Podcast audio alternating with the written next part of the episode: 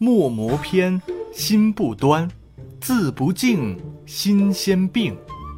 本句是说，读书写字时的心态很重要。意思是，磨墨磨偏是为何？是因为心不在焉。写字歪斜不恭敬，是因为心情浮躁。王献之练字。东晋书法家王羲之和儿子王献之在书法上都取得了非凡的造诣，因而被世人并称为“二王”。王羲之年少的时候苦练书法，将一池墨水染黑，最终练成一手好字。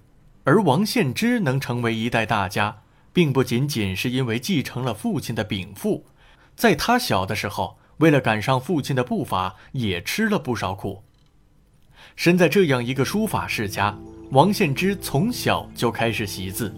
他自幼聪明好学，悟性很高，再加上对书法发自内心的喜爱，他的字很快就在同龄的孩子和兄弟姐妹的习作中脱颖而出了。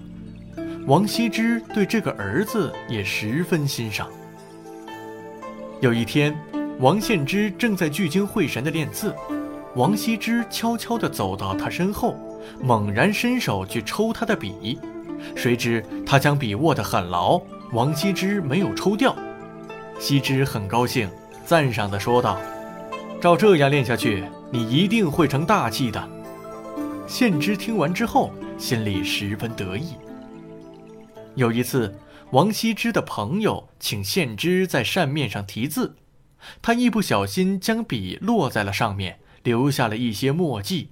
这时，献之灵机一动，在墨迹处画了一头栩栩如生的小牛，引得大家满堂喝彩，夸他不仅字写得好，画也画得妙。王献之骄傲地对大家笑了笑。母亲将这些都看在眼里，不禁对儿子现在的状态有些担忧。没过多久，王献之拿着自己写的字问母亲：“母亲。”您看我现在写的字，只要再练上三年，就能和父亲一样了吧？母亲摇了摇头。听惯了赞美之声的献之很受挫，他有些着急地说：“那五年呢？五年总行了吧？”母亲依然没有作声。王献之心里很不服气，一咬牙又练了五年。这天，他又拿了写好的几篇字给父亲看，想得到父亲的表扬。父亲在看到大字的时候，脸上终于露出了比较满意的表情，然后他在大字下加了一点，让献之再把字拿给母亲看。母亲看过献之拿来的习作之后，指着太字的那一点说：“这所有字里面，只有这一点写的最好，有筋骨，有神韵，像你父亲的字。”献之垂头丧气地告诉母亲。